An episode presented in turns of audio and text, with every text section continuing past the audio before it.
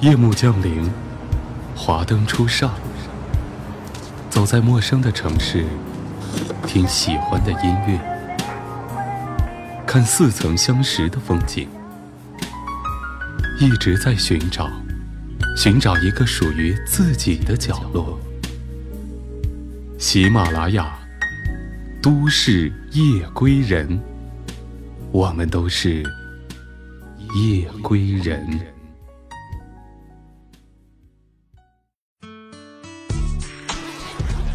一个大大的背包，一台心爱的相机，一颗想走就走的心。旅行从来不是说说而已。Voice Club 旅行专栏，闭上眼睛，跟我走吧。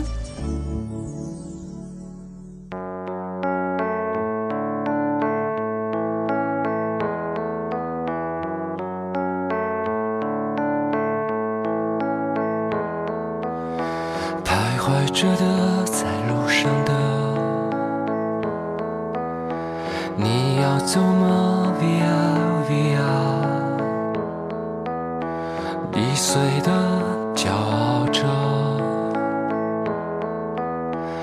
那也曾是我的模样。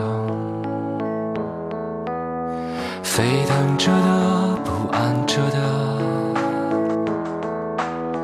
你要去哪？via via，谜样的沉着的，故事你真的在听吗？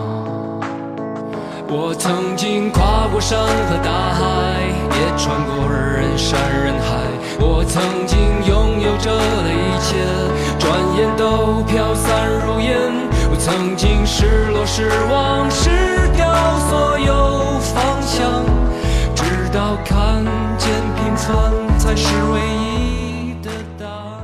大家好，欢迎收听本期的《都市夜归人》，这里是行走的背包，我是 Voice Club 电台的主播吴思璇。本节目由喜马拉雅和 Voice Club 电台联合出品。今天我们要去的地方是东极岛。你的明天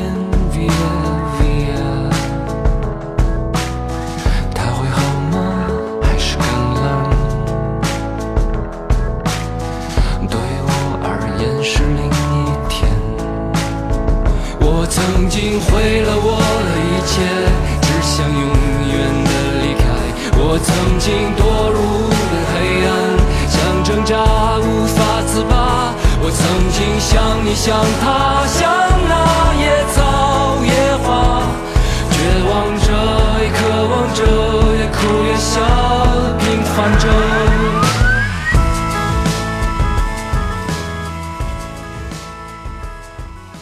曙光出现，光彩重生，东方之光最先降临一个梦幻般的世外群岛，它就是东极岛。东极岛地处舟山群岛最东端的中阶山列岛，距沈家门大约四十五公里，共有二十八个大小岛屿，一百零八块礁。妙子湖、青帮、黄兴、东福山为四个住人岛，临太平洋。岛外十二公里就是公海，是中华人民共和国实际管辖的最东部海岛，也是中国人民解放军边防部队驻守的最东边海岛。据说，在两千年前，著名方士徐福认为，东极正是海上列仙逍遥的地方。东极渔家特色浓厚古朴，风光美不胜收，是舟山群岛中海山风光和渔家风情最典型和最集中的地方。它几乎包揽了真正意义上的阳光、碧海、岛礁、海味，气候宜人，水质清澈，是少有的纯洁之地，被旅行者称为“海上世外桃源”、心灵的港湾、游乐的天堂。从东极看中国第一曙光，体会灵魂苏醒、心灵照应的感觉，实在是人生难得的福分。舟山群岛最外的东极，深入太平洋。不但是中国最东边的疆界，也是独一无二的第一曙光降临处。英国格林尼治国家天文台测定，祖国大陆人居岛新世纪第一曙光照射点为东极东福山。我们对第一曙光的来临总是那么激动，尤其是在新千年和新世纪的时刻。无数的国人还有媒体曾奔赴浙江省温岭市石塘镇，等待新千年第一道光芒降临。而此时，在大海深处的冬季，人们早已沐浴在一片光明里。太阳每天都会升起，而对于我们来说，太阳每天都是新的。只是如果没有时间、地点和心灵的机缘，却也难以领会日出对于我们的意义。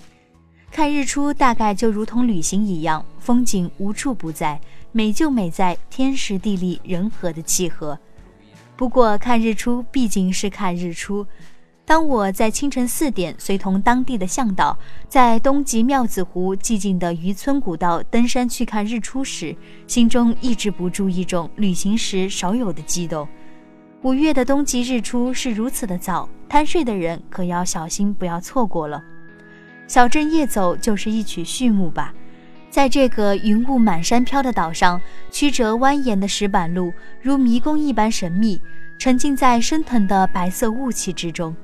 十分钟走出街道，前面有了山的轮廓。这里和很多外岛一样，满山遍野都是茅草和芦苇。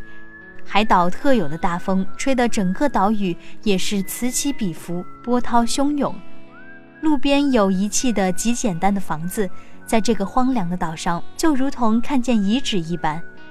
在烈烈长风中艰难登山，身上已经穿了两件衣服，还是会瑟瑟发抖。一行人在山顶环坐，等待海天相接处青色的天空变色。身下波涛如怒，却没有一点声音。大海茫茫，天地澄清，如亘古般宁静。我们静默在冬季清晨的空气里，忘记自己来自何方，欲往何处。此时的观日出，在心里竟然生出神圣庄严的意味。四点三十五分，金色的光柱从云层后向上射出，在空中散开，如同盛开一朵金色莲花，倒映在暗的水中，让业余的小舟穿行在一朵硕大的莲花里。第一曙光的盛装登场，完全夺去了天地之间的光彩。我们遗憾自己已经失去祖先的能力，拿出人间最美好、最珍贵的东西献礼。光线又变了，向上的光柱改成完全向下，透过云层打在海水和礁石上，波浪开始闪闪发亮，渔船变成穿行在阳光的森林中了。最后，太阳能够出来，倒是给了我们一个小惊喜。五点十分，我们终于看到了太阳出现在太平洋上，大地光彩重生，波浪也加大力量冲上海滩相贺。东极数个岛屿组成的巨大海上卧佛，身披五彩衣，在晨光里注视着这个小岛和它掩护的生命。庙子湖渔港渔舟归航，街道炊烟袅袅。港口左边是高举火把的巨人像，这个两百年前的凡人陈才伯，多年来为渔民点火护航，历劫生死。右边山上是祖国护卫者最东边的驻地，战士第二故乡的时刻闪闪发光。天地悠悠，生伟大，以最虔诚的心膜拜，从上天取来光和热。最终还是为生灵祈福，为灵魂慰藉。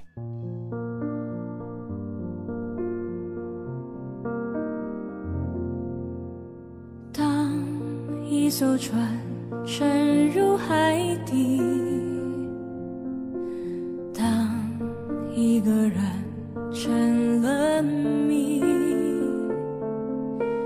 你不知道他们为何离去。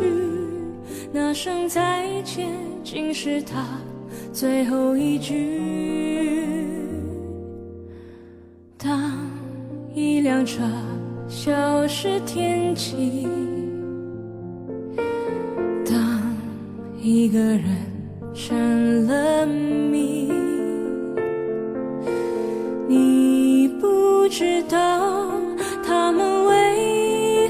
去，就像你不。知道这竟是结局。在每个繁星抛弃银河的夜里，我会告别，告别我自己，因为我不知道，我也不相聚之间的距离。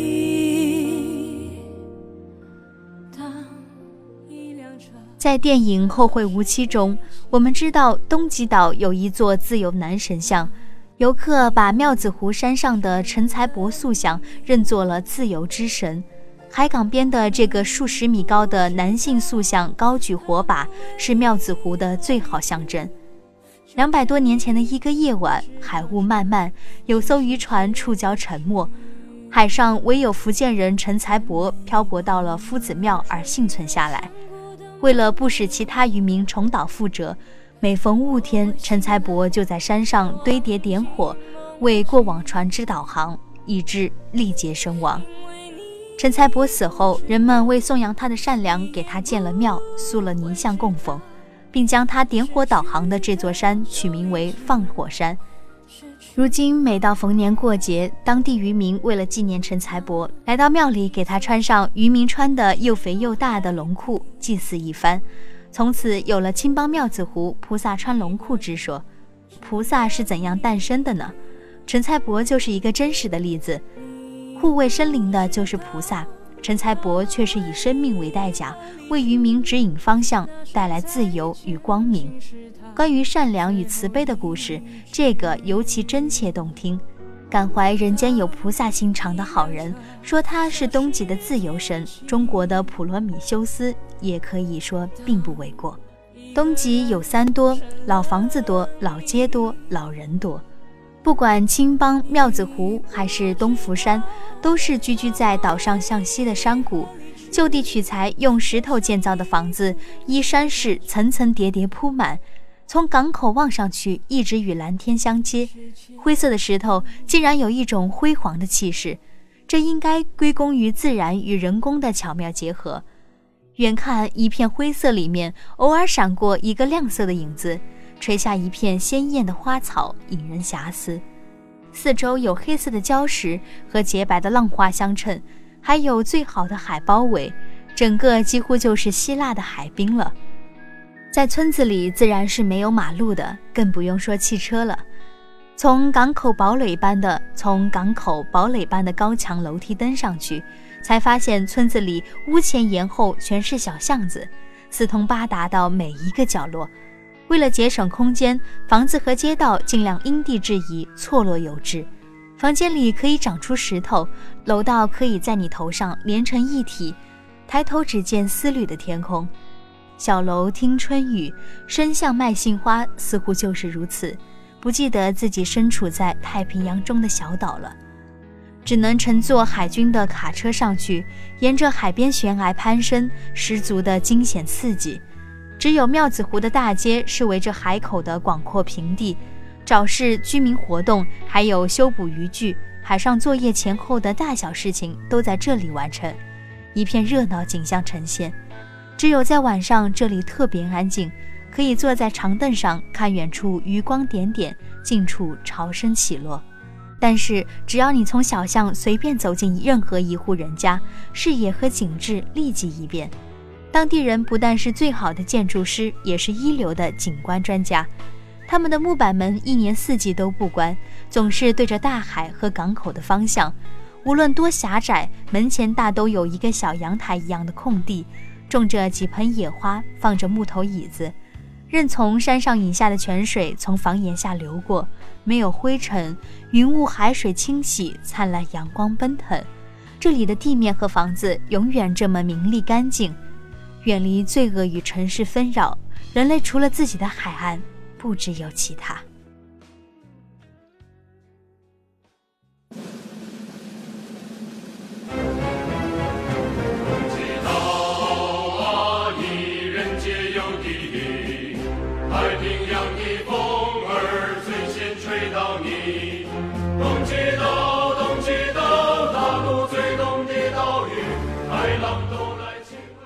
今天的旅行就到这里了，大家晚安，好梦。